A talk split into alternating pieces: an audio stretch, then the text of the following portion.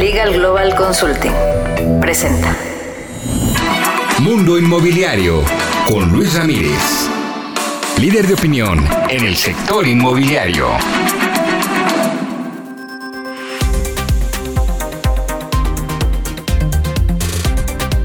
¿Cómo le va? Soy Luis Ramírez, esto es Mundo Inmobiliario. Lo invito a que nos acompañe en la siguiente hora. Tendremos toda la información del mundo inmobiliario para usted que quiere invertir, que ya forma parte de este apasionante mundo inmobiliario, que quiere comprar casa, formar patrimonio. Aquí tenemos todas las noticias, pero sobre todo las oportunidades. Así es que acompáñenos en esta misma frecuencia todos los jueves en punto de las 10 de la noche por el Heraldo Radio, desde donde transmitimos para toda la República Mexicana. Y si usted está viendo o escuchando el podcast, pues también lo, lo invito a que reproduzca todos los capítulos Hoy, como siempre, un programa especial en el que tendremos grandes invitados. Le cuento que en un momento más aquí en el programa estaré conversando con Héctor García Curiel, quien es coordinador del patrimonio de la Universidad de Guadalajara y coordinador de la Cumbre Internacional del Hábitat de América Latina y el Caribe. Hablaremos sobre los nuevos rumbos del urbanismo, la importancia de la plusvalía en los inmuebles, algo que pocas personas miden, miden eh, nunca la plusvalía, cuánto ha aumentado de precio el valor de sus inmuebles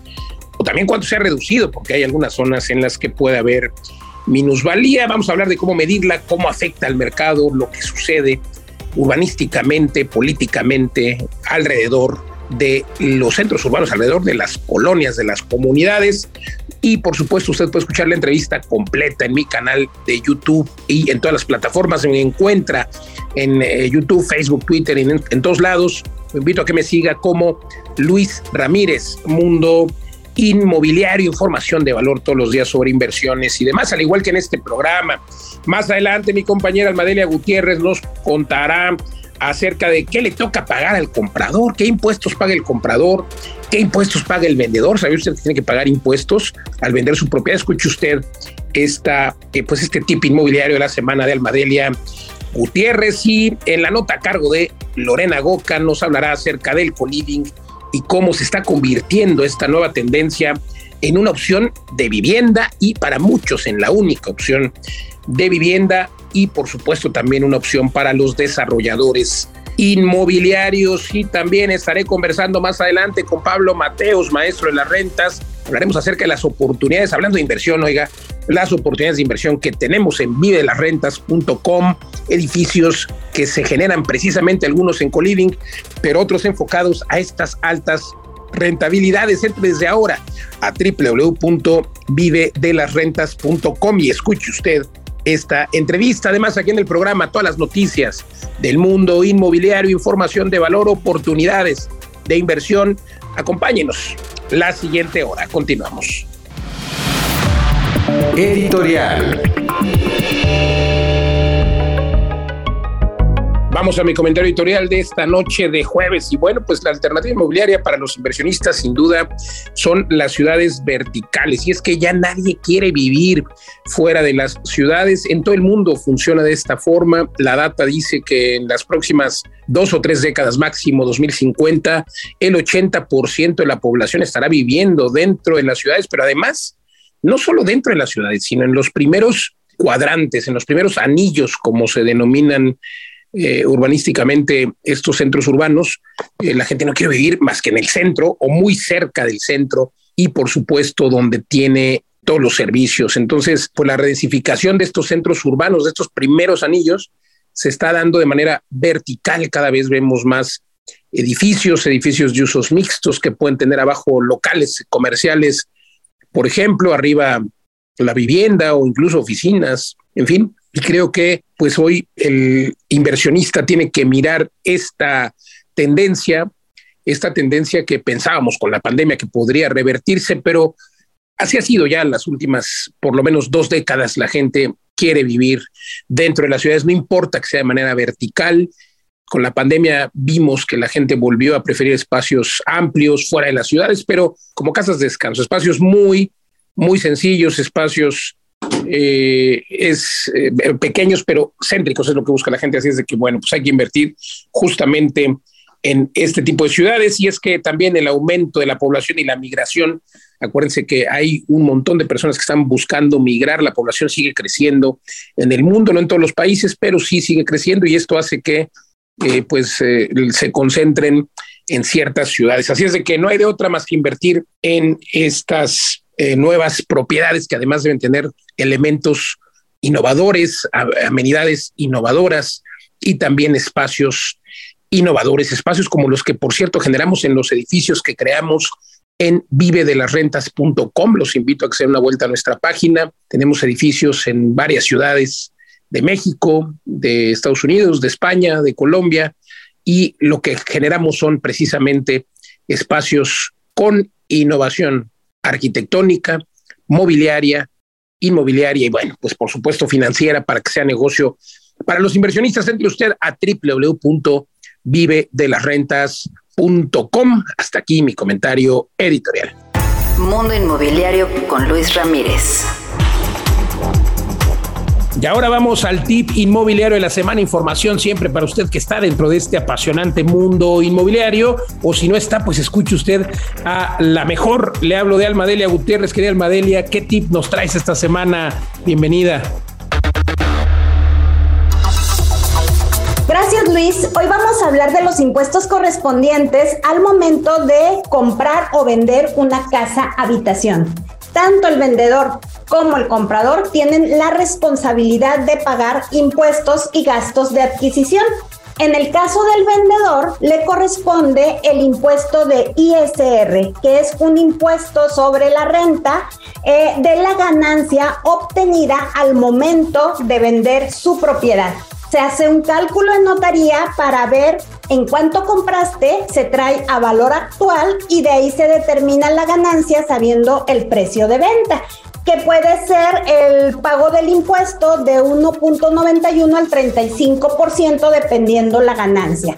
Este impuesto se puede exentar comprobando que es tu casa habitación y que no has vendido y exentado otra casa en los últimos tres años. Al comprador, ¿qué le corresponde? Le corresponde el impuesto por hacer el cambio de propietario y el pago de derechos de registro, así como algunos gastos que van dentro eh, de la escrituración. Entre ellos, pues, son el certificado de gravámenes, el aviso preventivo, prepreventivo y también los honorarios del notario. Estos varían eh, dependiendo de la ciudad en que tú vives, que pueden ir desde un 2% hasta un 7 o 9% dependiendo de tu ciudad es bien importante que verifiques cómo aplican los impuestos en tu ciudad y si tienes algún beneficio. Ahora bien, si al momento de comprar una propiedad la compras muy debajo del valor catastral o del valor avalúo en caso de un crédito bancario y digamos que ese, ese valor es abajo de un 10% del valor catastral o avalúo, vas a generar un impuesto de ISR sobre, como diría el SAT, la ganancia obtenida al momento de comprar, que es un 20% de esa ganancia. Por eso hay que tener mucho cuidado en qué precio voy a escriturar para no caer en este impuesto. En caso de que se esté comprando eh, ya no una casa habitación, se esté comprando un local comercial o una propiedad con uso de suelo mixto y que en ese mixto haya una parte comercial o totalmente comercial, se pagaría el impuesto que acabamos de ver más el impuesto al valor agregado, que es el IVA, ¿sí?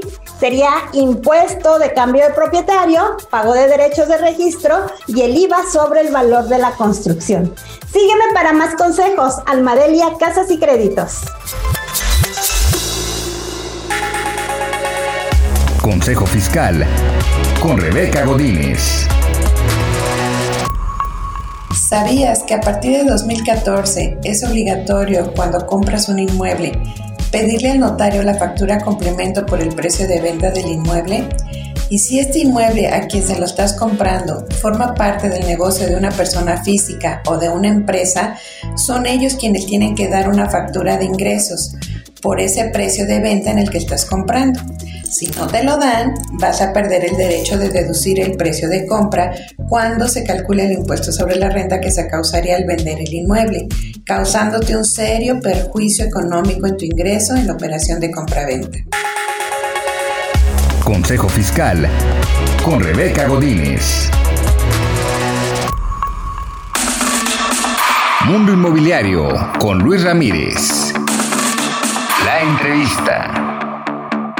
¿Cómo le va? Me da mucho gusto saludarle. Estoy en el estudio con Héctor García Curiel, quien es eh, pues, eh, director de Patrimonio de la Universidad de Guadalajara y también el organizador de esta cumbre Hábitat que se da en Latinoamérica y en eh, el Caribe. Mi querido Héctor, gracias por conversar con nosotros. Eres urbanista y pues hoy te quiero preguntar acerca de estos mitos que hay en el urbanismo. vamos a platicar acerca de, hacia dónde va este urbanismo, pero sobre todo de temas tan importantes como algo de lo que hablamos mucho en este programa es la plusvalía.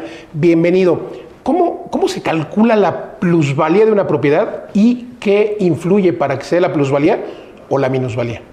Eh, muchas gracias Luis. Primero me da un gusto estar aquí contigo y con tu auditorio. Eh, y bueno, son temas muy interesantes estos del urbanismo y el valor del suelo.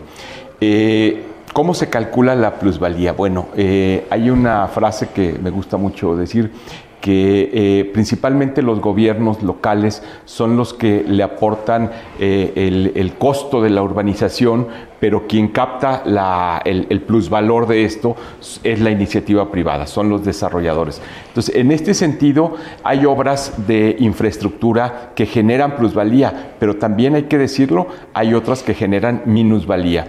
Una pregunta que yo les hago siempre a mis alumnos es si una obra de eh, infraestructura vial, por ejemplo, eh, genera plusvalía eh, en, el suelo que está en el contexto.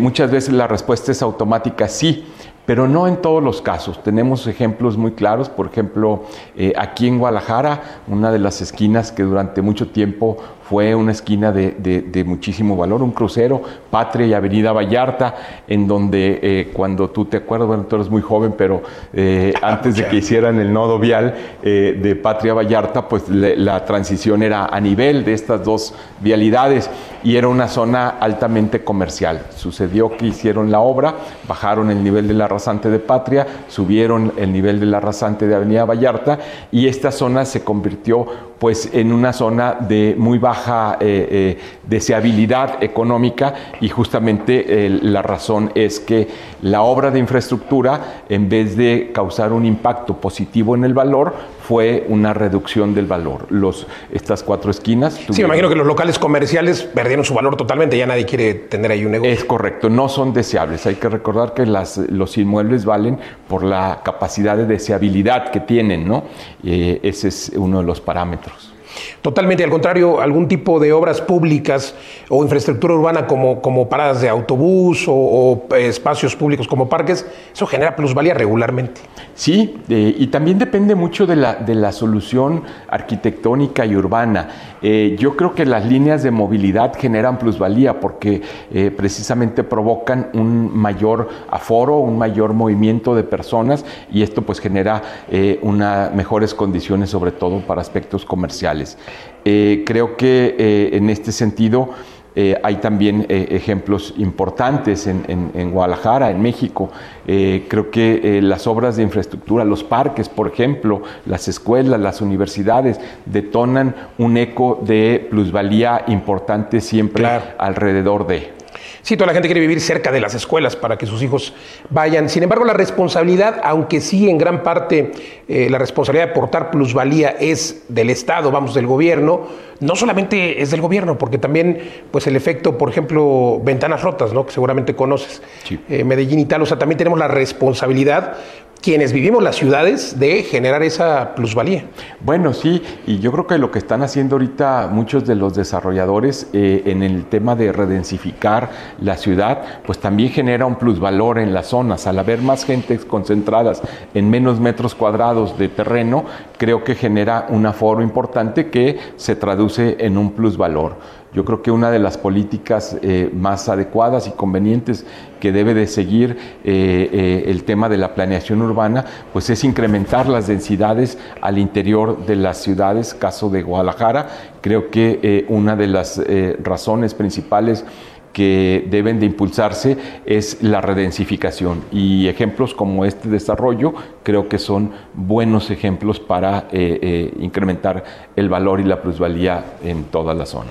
Totalmente, estamos transmitiendo desde Guadalajara, Jalisco, aquí en, la zona de, eh, pues no sé, es la zona centro, digamos. Es una zona central de la ciudad, sí, este, que está muy bien servida por la infraestructura vial. Tenemos la avenida Lázaro Cárdenas, que es un vial principal, y bueno, creo que es una zona de alta plusvalía y de alto desarrollo. Totalmente, bueno, estamos transmitiendo aquí, por supuesto, para el Heraldo Radio a través eh, de todas sus estaciones en la República Mexicana y el sur de los Estados Unidos, pero también estamos en los canales de YouTube, eh, Luis Ramírez Mundo Inmobiliario, hay que darle clic a la campanita y seguirnos en todas las redes sociales como Luis Ramírez Mundo Inmobiliario. Si está usted en el radio, véngase al canal de YouTube para que vea las imágenes tan increíbles y si está usted, por supuesto, en las redes sociales, recuerde que transmitimos a través de la frecuencia de El Heraldo todos los jueves en punto de las 10 de la noche y sábados 4 de la tarde. Estamos charlando con Héctor García Curiel, urbanista aquí en Guadalajara. Y mi querido eh, Héctor, preguntarte, ¿cuál es la ciudad perfecta urbanísticamente hablando? Bueno, yo creo que no la hay, es la, es la que los ¿Cómo sería? Sí, es la que los ciudadanos eh, deseamos. Y creo que en este sentido sí nos hace falta crecer mucho en cuanto a, ser ciudadanos primero. Creo que hay una frase eh, que describe mucho esto, eh, sobre todo ahorita que mencionabas ejemplos como el de Medellín, en donde la preocupación principal fue primero generar ciudadanía antes que ciudad. Y creo que eso es una de las claves para poder tener o aspirar a la mejor calidad de vida o a la mejor ciudad si somos capaces de ser mejores ciudadanos, si entendemos la ciudad, si vivimos la ciudad, si la respetamos, y nos respetamos entre todos, creo que eso genera el entorno de la mejor eh, eh, ciudad. Eh, yo creo que sí nos tenemos unas tareas pendientes de crecer como ciudadanía.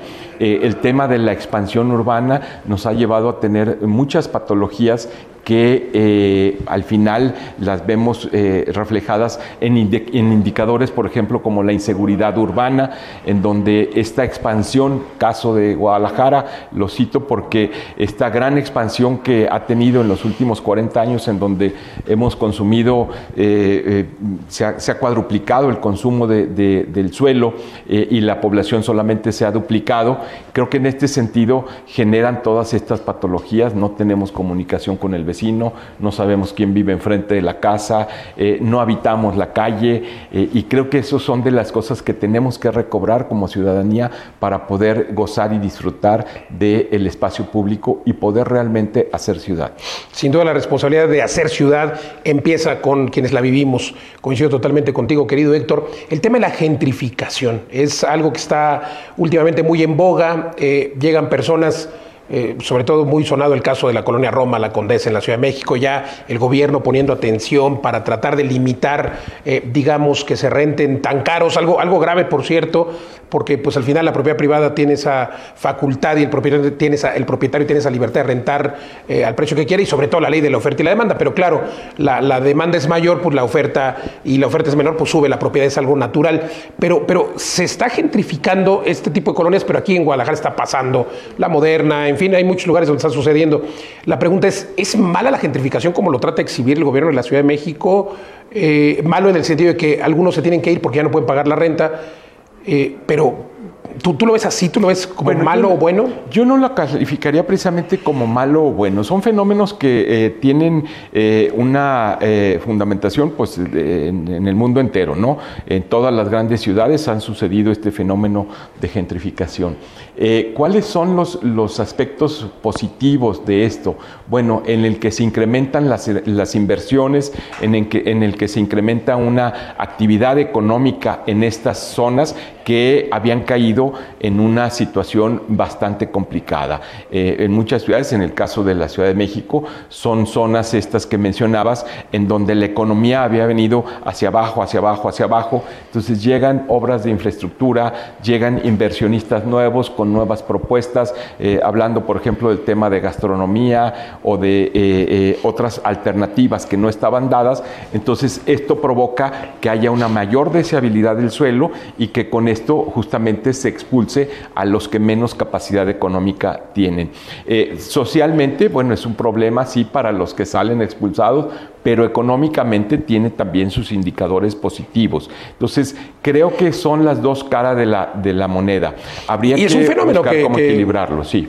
Totalmente, es un fenómeno social que, que se ha dado toda la vida y que se va a seguir dando y que pues yo también considero no hay que calificarlo ni de bueno ni de malo, simplemente es algo que sucede y que eh, creo que al final podríamos concluir que la gentrificación siempre quiere decir que digamos que la colonia aumenta de nivel socioeconómico, ¿no? Sí, yo creo que es una regeneración urbana, yo lo podría clasificar como con esta palabra, ¿no? Se regenera como, como se regenera cualquier eh, espacio y creo que es una nueva oportunidad para nuevas gentes que vuelven a rehabilitar la ciudad, una nueva protesta. Y hay, hay fenómenos en el mundo entero que han sido ejemplos, eh, por ejemplo, eh, el caso de la Ría en Bilbao, en España, en donde a través de este icónico museo del Guggenheim se generó todo un nuevo desarrollo, quizás en la zona más contaminada de Bilbao, quizás en la zona más deteriorada, quizás en la zona de mayores desigualdades. Que hoy es la zona más sociales, trendy, y hoy bonito, es la por cierto, zona sí. eh, eh, de, de más altos valores. Eh, yo creo que ejemplos como esto hay, muchos y creo que la apuesta, eh, sobre todo con el desarrollo de inmuebles para la cultura, para la educación, para el ocio y para el entretenimiento, es un buen elemento para poder consolidar estas zonas que habían caído en una situación pues muy compleja desde el punto de vista urbanístico y de valores. Héctor, para los que no somos urbanistas, ¿podrías definir en unos 50 segundos qué es gentrificación y qué es redensificación? Por Sí, bueno, la, la gentrificación implica que en, un, en una zona, en un sector de la ciudad en el que ha venido eh, deshabitándose, en el que ha venido pues precarizándose todos los servicios y toda la economía, llegan unos nuevos habitantes con una nueva dinámica eh, eh, urbana, económica y plantean nuevos usos, nuevas alternativas en donde vuelve a ser la zona de nuevo atractiva. Y eso hace que el valor se incremente y la razón natural es que las gentes que menos recursos tienen, pues tienen que salir a otras áreas de la, de la ciudad. Eso sería eh, gentrificación. Sí. ¿Y redensificación? Y redensificación, bueno, eh, es, es muy sencillo, yo lo explico con mis alumnos, es hacer que más gente viva en menos metros cuadrados. Esto de acuerdo siempre a parámetros razonables, es decir, eh, de- eh, hay que saber eh, sobre todo pues cuadrar esas densidades, sobre todo en función de infraestructuras, en función de espacio urbano abierto, de parques, de jardines. Transporte. Y transporte, movilidad y sobre todo también temas de educación y de trabajo. Las ciudades serán verticales sin duda en el futuro. Sí, yo creo que esa es, esa es una tendencia que es- ha demostrado que eh, hace mucho más eficiente eh, a todas las ciudades. En términos de seguridad, en términos de servicios públicos, es mucho más fácil llevar agua en una menor superficie, Claro. eh, recabar el drenaje en una menor superficie, recolectar la basura, vigilancias, etcétera, que en una zona en donde la expansión urbana es interminable, en donde pasa uno kilómetros y kilómetros y kilómetros para llegar de un lado a otro o para acudir a su trabajo. Y en ese sentido, creo que está demostrado que la redensificación es una herramienta, es, un, es una forma de poder agruparnos para vivir en esto que se llama ciudades y que hoy prácticamente más del 70% de la población mundial ya vivimos en ciudades y que además pues es el gran invento del hombre, ¿no? Vivir en ciudades representa toda una eh, opción muy importante de alternativas. para Y es mucho más cómodo para todos. Y a mí me encanta vivir en las ciudades, pero vemos como en Europa, por ejemplo, eh, las ciudades se viven caminando en transporte público. En México empieza a suceder. Eh, ahora te voy a preguntar respecto a Estados Unidos, pero antes quiero eh, nada más mencionar que, bueno, sin duda, sin duda me parece que los gobiernos han entendido este tema de la redensificación y en lugares donde ahora, digo, las ciudades, por ejemplo, antes teníamos a las afueras las zonas industriales, la ciudad creció y ahora esa zona industrial está dentro de la ciudad. Bueno, pues hay que redensificar, hay que volver esa zona industrial ahora departamentos, en fin. Creo que un ejemplo también ha sido lo que pasó ahora con las oficinas en la pandemia, pues dejaron de ser oficinas, bueno, con, démosle la licencia, el uso de suelo para que sean ahora viviendas. Creo que esa es parte de la redensificación y también pues medir eh, esa capacidad que, decías, ¿no? Para que podamos tener mayores alturas y pues los usos mixtos son un gran ejemplo, un gran ejemplo de, de mini ciudad eh, o microciudades, como también se denominan, y creo que es el futuro. Ya Arabia Saudita está haciendo esta ciudad increíble de 160 30 kilómetros que tendrán, creo que 40 o 4 millones, no me acuerdo de, de habitantes. 4 millones. 4 millones, increíble. Pero bueno, Interesante, interesante este tema. Vamos a tener que interrumpir esta entrevista para ir un corte, pero estamos de vuelta en dos minutos. Mientras des una vuelta a todas nuestras redes sociales, escríbame Luis Ramírez, Mundo Inmobiliario. Ya volvemos. Sigue a Luis Ramírez en Twitter, arroba Luis Ramírez MI. En Instagram, Luis Ramírez Mundo Inmobiliario. En TikTok, Luis Mundo Inmobiliario. Y en Facebook, como Luis Ramírez Mundo Inmobiliario. Ya estamos de regreso en Mundo Inmobiliario con Luis Ramírez. Regresamos a Mundo Inmobiliario. Estamos transmitiendo desde la Ciudad de México para toda la República Mexicana a través de la frecuencia modulada por el Heraldo Radio. Y si usted está escuchando el podcast en nuestras plataformas, no le cambie. Seguimos con nuestro extraordinario entrevistado. Mientras tanto, lo invito, lo invito a que entre a www.vivedelasrentas.com para que usted pueda formar patrimonio y vivir de las rentas. Continuamos, continuamos con la entrevista. Mundo Inmobiliario con Luis Ramírez. Regresando al tema de, las ciudades que están creciendo ya verticalmente, ¿qué pasa con Estados Unidos? Porque solo los downtowns en las grandes ciudades, eh, pero Estados Unidos sigue creciendo.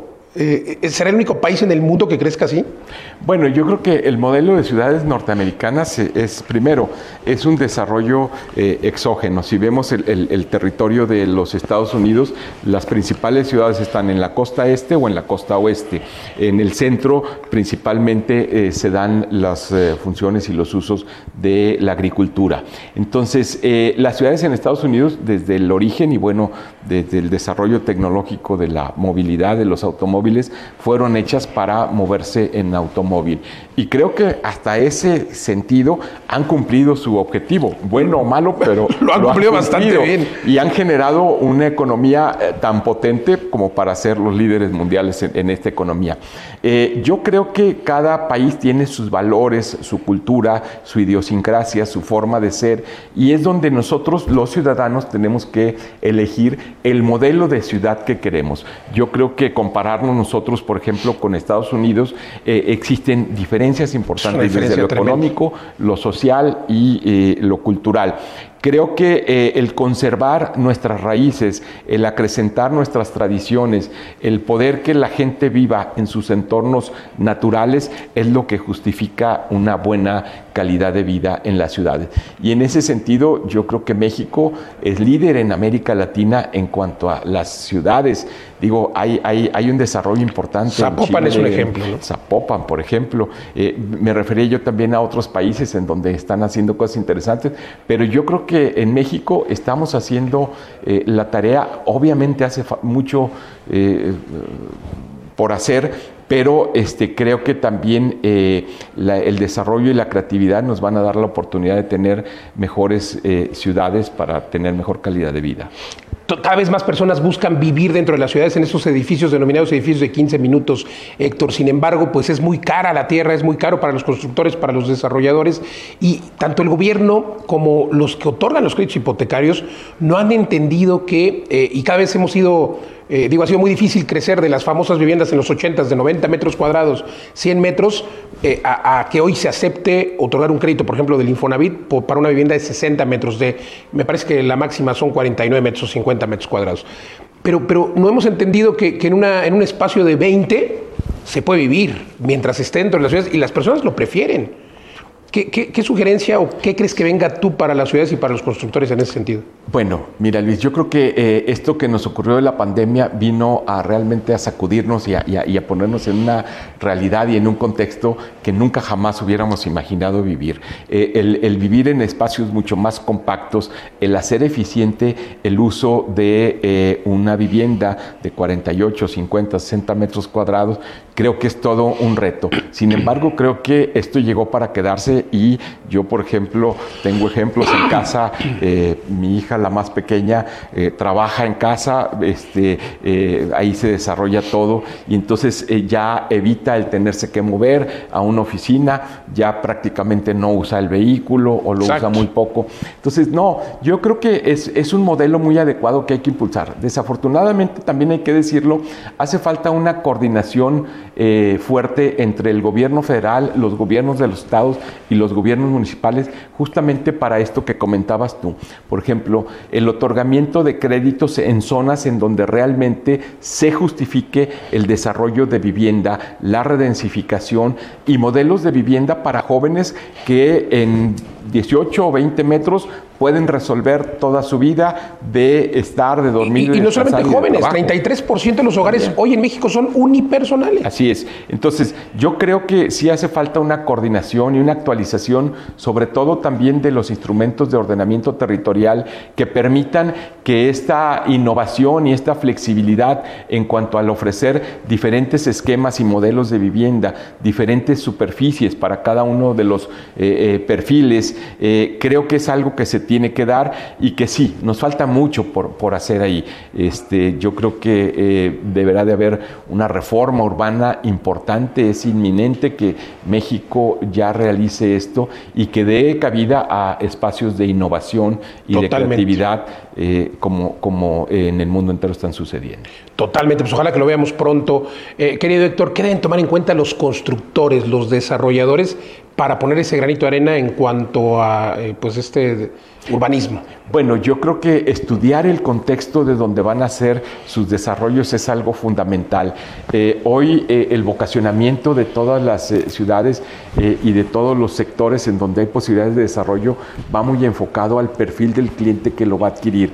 Entonces, hay perfiles que requieren en las proximidades centros de educación, hay perfiles que prefieren cultura, hay perfiles que prefieren áreas comerciales. Entonces, el estudio de todas estas zonas en donde se van a emplazar los desarrollos habitacionales, creo que va a dar la razón de ser de cada uno de estos desarrollos. Y ahí creo que eh, eh, es importante que todo esto se armonice para crear una ciudad realmente vivible y una ciudad que sea fácil eh, la movilidad. Cuéntame cuáles son los retos que enfrentan los gobiernos en la planeación urbana y cómo abona de manera positiva, supongo, las Smart Cities.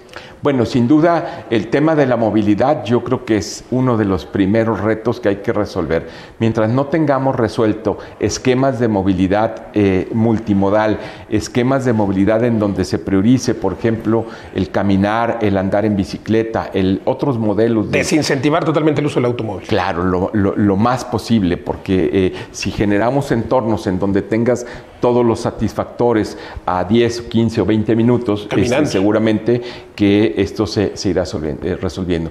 Yo creo que el tema hoy es medio ambiente, movilidad y eh, cambio climático creo que son de los temas que eh, eh, se deben de priorizar en las agendas urbanas y eh, llevar a cabo acciones pues muy contundentes en ese sentido. Totalmente, Héctor. De verdad, muchas, muchas, muchas gracias por conversar con nosotros. Finalizo preguntándote dónde podemos encontrarte tus redes sociales. mis redes sociales, arroba el arquitecto GC.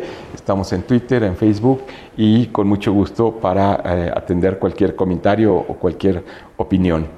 Muchas, gracias. Eres el coordinador de este evento. Invítanos, por favor. Eh, sí, invitados en el mes de agosto, del día 28 al 30 de eh, eh, agosto de este año, vamos a tener la Cumbre Internacional del Hábitat de América Latina y el Caribe, en, en donde es un espacio para analizar las ciudades, el presente y el futuro y toda la aplicación de la nueva agenda urbana y de los 17 Objetivos de Desarrollo Sostenible.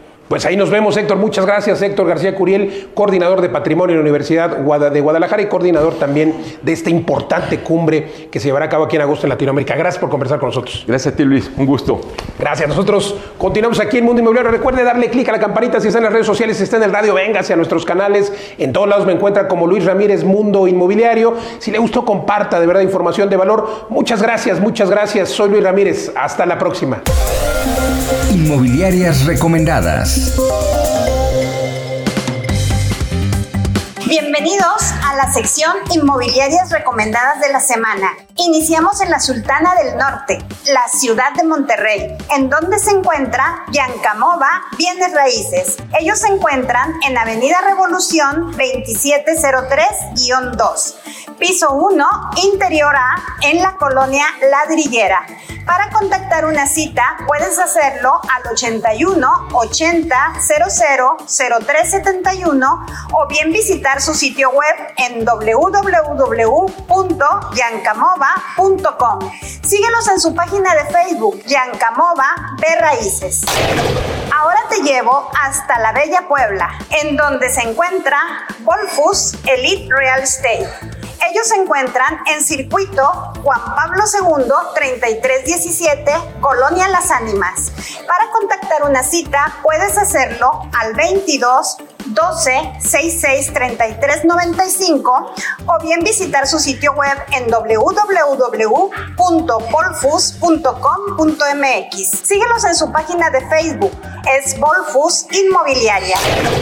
Ahora te llevo hasta la ciudad de Querétaro, en donde se encuentra DR Inmobiliaria. Ellos se encuentran en Avenida Corregidora Norte, 1116 PH 9, Colonia Arboledas. Para contactar una cita puedes hacerlo al 44 27 47 37 43. Síguenos en su página de Facebook de R Inmobiliaria.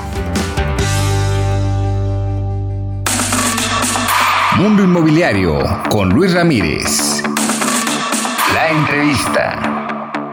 ¿Cómo le va? Me da gusto saludarle. Soy Luis Ramírez. Esto es Mundo Inmobiliario. Estamos transmitiendo a través de la frecuencia del Heraldo Radio y también, por supuesto, a través de nuestro canal de YouTube y en todas las redes sociales nos encuentra igual Luis Ramírez Mundo Inmobiliario. Si está usted en el radio, véngase al canal de YouTube, véngase al podcast. De verdad, muy, muy interesante. Y viceversa, si está usted en el podcast, recuerde que nos puede escuchar en vivo todos los jueves a las 10 de la noche y los sábados 4 de la tarde en toda la República Mexicana, el sur de los Estados Unidos, a través de la frecuencia de El Heraldo Radio. Hoy tenemos un invitado increíble aquí en Mundo Inmobiliario, Pablo Mateos, mi querido amigo, primer amigo, socio y el maestro de las rentas, como ya eres conocido, pero sobre todo reconocido. Muchas gracias por la invitación, Luis. Un placer, como siempre, platicar contigo y compartir aprendizajes con tu audiencia. Parte de lo que tú probaste en el mundo inmobiliario en primera persona, empezaste a rentar eh, casas en coliving, es decir, las, las propiedades por habitación y luego donde había una sala, un comedor, pusiste una siguiente habitación, donde había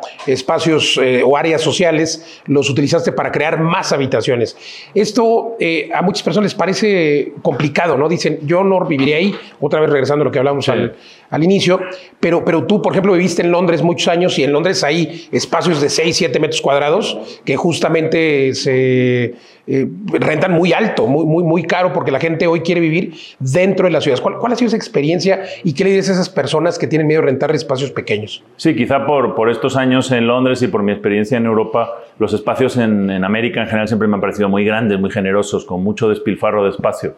Entonces, eh, aquí fui viendo que pues, había esa posibilidad de, de, compactar más y la gente está dispuesta a vivir en un lugar más pequeño con todas las comodidades porque solamente llegas con la mochila y ya está todo, los muebles, la decoración, todo. Entonces, y te eh, permite rentar también por periodos más claro, cortos. más cortos. Y al final es la psicología del huésped. O sea, un joven hoy en día eh, termina la universidad, la mayoría de la gente estudia la universidad desde casa de sus padres, empieza a trabajar y empieza a recibir en México, pues el salario inicial de un licenciado son 12 mil, 15 mil pesos, 18 mil si te va bien, ¿no? Entonces, con eso normalmente en cualquier país una persona puede pagar un tercio de sus ingresos como renta o como hipoteca. Eh, entonces, un, un, tercio de 12 mil pesos son 4 mil pesos. Con 4 mil no puedes rentar ningún departamento. Incluso si te juntas con otros amigos, pues tienes que juntar entre todos el depósito, los muebles, el compromiso de más de un año. El compromiso de más de un año, el fiador y todo eso. Si alguien tiene que firmar por todos, etcétera, entonces es muy complicado. Si algo sale mal, pues se viene abajo toda, toda esa empresa que han montado entre varios amigos. El coliving lo que permite es renta por habitaciones con un, eh, con un espacio pequeño, todo incluido. Tú imagínate a uno de estos jóvenes, le dices, por 3.500 pesos vas a tener todo incluido, no solo la renta, sino el agua, luz, internet, agua caliente, a veces incluso servicio de blancos, de limpieza y ya no hay sorpresas, no hay que, oye, que este trimestre, este bimestre la factura llegó muy alta, fulanito no pagó su parte, etc. Entonces, esta parte de la certidumbre es lo que valoran mucho eh, los jóvenes y los millennials, ¿no? saber exactamente cuánto voy a pagar, tener un espacio pequeño pero muy bien situado respecto a los lugares de entretenimiento, de trabajo, de estudio y, dedicar el resto, si gano incluso, por ejemplo, 20 mil pesos, por lo que me sobra lo voy a dedicar a viajar, a hacer otras cosas, experiencias, y no necesariamente en acumular una deuda o rentar un departamento muy caro por él. Pues es que el mundo del arrendamiento ha cambiado. Esos, eh, esas rentas que conocimos, porque me atrevo a decir que no volverán a ser igual que conocimos por periodos, pero es que está nuevo, Pablo, que el Código Civil de la mayoría de los estados de este país eh, y, y del mundo establecen o obligan tanto al arrendador como al arrendatario a tener un año, un año de permanencia en el, en el lugar para tener esa garantía a la vivienda. Ese era el espíritu de la ley. Sin embargo, hoy, pues ya lo, ya lo decías tú, los jóvenes, pero no solamente los jóvenes, 33% de los hogares hoy son unipersonales, pues quieren tener esa facilidad de moverse, cambiarse de ciudad, cambiarse de, pues de zona de la ciudad, en fin, y esto debe hacer, debe, debe hacer más flexible la ley y deberíamos buscar justamente que las autoridades lo entiendan y pues se pueda, puedan haber arrendamientos, que hoy la figura, pues más bien jurídicamente hablando, es hospedaje, y es ahí donde muchas personas se confunden y dicen, ¿cómo va a rentar una propiedad por un mes? ¿Cómo, cómo lo hacemos en Vive las Rentas? Sí, pues en Vive las Rentas hacemos un híbrido entre, digamos, el hospedaje, que sería el, el lado hotelero, ¿no? Por noche, y el arrendamiento, que es más de un año, ¿no? Entonces, entre medias hay un espectro muy grande y en muchos de nuestros edificios están en estancias de medio plazo, por ejemplo, de un mes a tres meses o de tres meses a seis meses. Ese es el periodo que está desatendido, digamos, legalmente, pero si uno rasca y pregunta y pregunta, vas a encontrar, y varía mucho por, municipios, ¿no? Por ejemplo, aquí en Guadalajara encontramos que hay un mecanismo que se llama alojamiento temporal, que te permite crear, por ejemplo, Lofts La Paz, que es un edificio de 44 aparta estudios, de unos 15, 18 metros cuadrados cada uno, y la licencia está hecha para ese modelo, ¿no? que es un modelo de alojamiento, pero no necesariamente hotelero, digamos, no, no es un hotel, y son estancias de medio plazo. En Estados Unidos, por ejemplo, todo lo que sea menos de 30 días se considera hotelero y más de 30 días eh, ya es arrendamiento. Entonces, faltan fórmulas para ese espectro entre los 30 Para días esa media. y el año, sí. Pablo Mateos, preguntarte eh, dónde le recomiendas a las personas que puedan hacer este análisis de sus propiedades, esta auditoría de activos, dónde tener este número de la libertad, obtener este número de la libertad financiera, tenemos calculadoras. Sí, todo esto te damos una serie de herramientas gratis, unas calculadoras en vivedelarrentas.com barra academia. Puedes buscar la calculadora del número de libertad financiera, que es también vivedelarrentas.com barra liberfin. Liberfin es libertad financiera. Ahí puedes calcular el número, el patrimonio y tenemos otro que es auditoría. vivedelarrentas.com barra auditoría. Te puedes hacer una auditoría de, de Y, ahí lo pueden hacer manual, muy fácil, ¿no? Sí, exacto. Y un tercero es videolarrentas.com barra rentabilidad. Ahí está la calculadora de rentabilidad. Dice, ¿esta propiedad será rentable o no? Mete los datos y te dice la rentabilidad que vas a tener, incluso, incluso las que ya tengas. Así de fácil y gratis. Entren ahora, por favor. Y Pablo Mateos, ¿dónde te encontramos? Pues me pueden encontrar como Pablo Maestro de las Rentas en todas las redes sociales y en YouTube. Hay que seguirlo, de verdad. Extraordinaria información, siempre analogías muy, muy profundas. De verdad, sigan a Pablo como maestro de las rentas en todos lados. Maestro de las rentas, gracias por estar Muchísimas aquí en gracias, Mundo Luis. Inmobiliario. Un saludo. Gracias, querido Gracias. socio y amigo. Saludos, ciberpresarios. Recuerden compartir, por favor, si les gustó, sigan a Pablo, síganme. Pero sobre todo, además de darle clic a la campanita, hay que compartir para que más personas puedan obtener su libertad financiera. Soy Luis Ramírez. Muchas gracias. Hasta la próxima. Mundo Inmobiliario con Luis Ramírez. Vámonos a los datos curiosos de la semana con Lorena Goca. Querida Lore, adelante. Las breves. Las breves. Muchísimas gracias, Luis. Y bueno, hoy vamos a platicar de una tendencia que estoy segura que todos han escuchado, pero no estoy segura si todos la entendemos de la misma manera y es el tema de co-living. Y bueno, es que la idea en estos espacios como co-living o co-working es la colaboración entre las personas que están utilizando este inmueble. Es decir, los individuos comparten experiencias personales y profesionales dentro de una misma comunidad y bueno, estas conexiones personales se realizan al compartir áreas en comunes. Esto ha sido de gran crecimiento antes de pandemia, pero también post pandemia, porque por supuesto que el tema de home office ha sido algo que ha creado que las personas no vayan a la oficina, pero que sí quieran tener este tema social, que es lo que permite el co-living, que además tiene pues muchos espacios, muchas amenidades donde pueden compartir como gimnasios, el mismo co-living puede tener espacios de coworking para que puedas trabajar, alberca, restaurantes, terrazas, etcétera.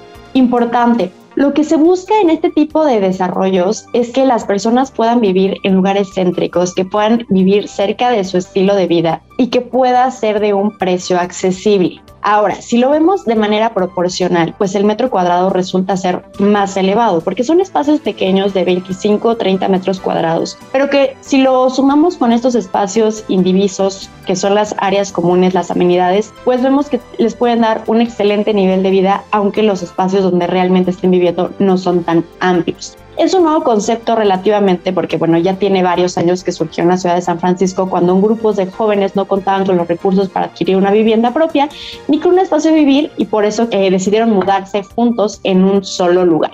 Por supuesto, tiene muchas ventajas la creación de redes eh, seguros para los vecinos, los espacios son más grandes al ser compartidos y un estilo que se adapta con el coworking y se adaptan a espacios de este tipo. Y sobre todo que tengas acceso a amenidades que normalmente pues a, las, a lo mejor las personas que están teniendo acceso a este tipo de vivienda normalmente no lo tendrían a estos precios. Y bueno, en la Ciudad de México podemos encontrar en muy buenas zonas este tipo de desarrollos como Narvarte, Polanco, Anzures, eh, de acuerdo con un reporte que hizo la MOVI. Una gran tendencia que no solamente es buena para la Ciudad de México, sino para cualquier ciudad en toda la República, siempre y cuando tengan una buena ubicación, que esa es una de las principales características que tienen este tipo de desarrollo. Espero que les haya parecido interesante esta nota y recuerden que si quieren saber más acerca de bienes raíces, me pueden seguir en Latitud Inmobiliaria TV en diferentes redes sociales como Facebook, Instagram, TikTok o YouTube. Oportunidades inmobiliarias.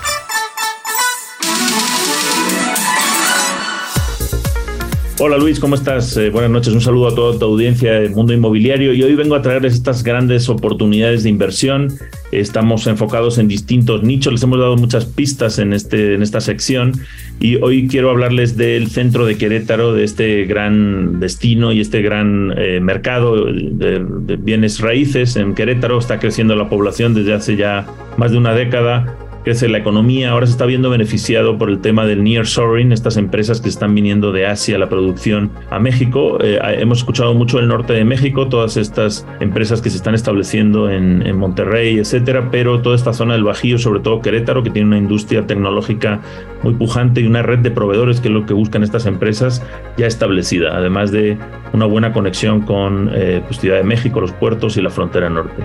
Entonces, bueno, dentro de Querétaro hay muchas zonas que, que, están de moda, estas típicas zonas de casas, de fraccionamientos, de la familia feliz, decimos en Vive de las Rentas, que, que están bastante a las afueras, ¿no? En Curiquilla, en muchas áreas eh, que, que se van buscando en Cimatá, todas estas áreas alrededor, pues ya, ya, las casas, digamos, están en precios bastante altos, están en de 2 millones para arriba, digamos, 2, 3 millones de pesos.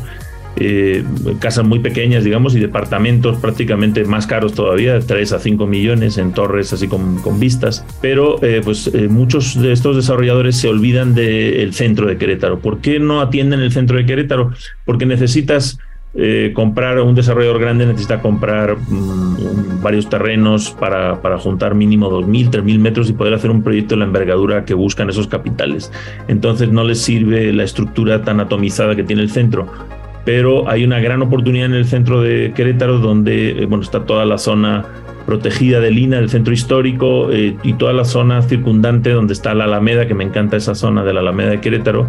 Y, y en esa zona pues hay pequeños eh, pequeños desarrollos como los de Vive de las Rentas, tenemos uno ahí que se llama Living Alameda. ¿Qué hemos hecho ahí? Hemos hecho un edificio de aparta estudios, 28 aparta estudios, son aparta estudios de alrededor de 15, 20 metros cuadrados con un mobiliario integrado que eh, de manera versátil hace maximizar esos metros cuadrados. Para una persona es la, modalidad de, de, la vivienda unipersonal.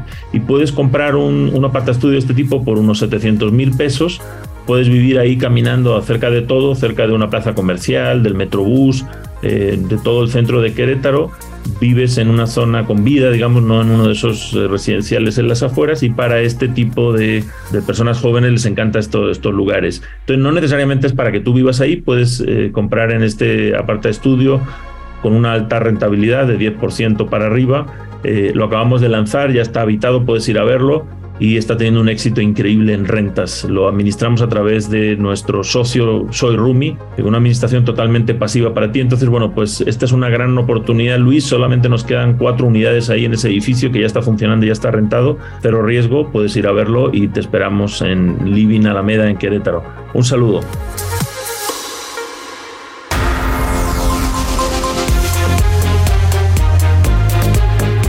Hemos llegado al final de esta emisión de Mundo Inmobiliario. Gracias por acompañarnos. Recuerde que puede usted compartir y escuchar el podcast completo. Escríbame. Siempre me dará gusto atenderlo en mis redes sociales. Luis Ramírez Mundo Inmobiliario. Y también recuerde que nos escuchamos aquí en esta emisión por el Heraldo Radio en toda la República Mexicana y algunas ciudades de la Unión Americana. Todos los jueves aquí en punto de las 10 de la noche y los sábados también eh, la hora de Vive las Rentas de Mundo Inmobiliario. Todos los sábados a las 4 de la tarde, 4 a 5 de la tarde. Oiga, comparte y recuerde, recuerde que hay que invertir siempre, siempre en ladrillos, pero no en cualquier lugar. Y recuerde la fórmula del éxito es convertirse en inverpresarios, invertir, emprender, emprender, invertir, pero siempre en el activo más resiliente, que justamente son los inmuebles. Gracias, gracias por acompañarnos. Nos vemos en el próximo programa. Soy Luis Ramírez. Hasta la próxima.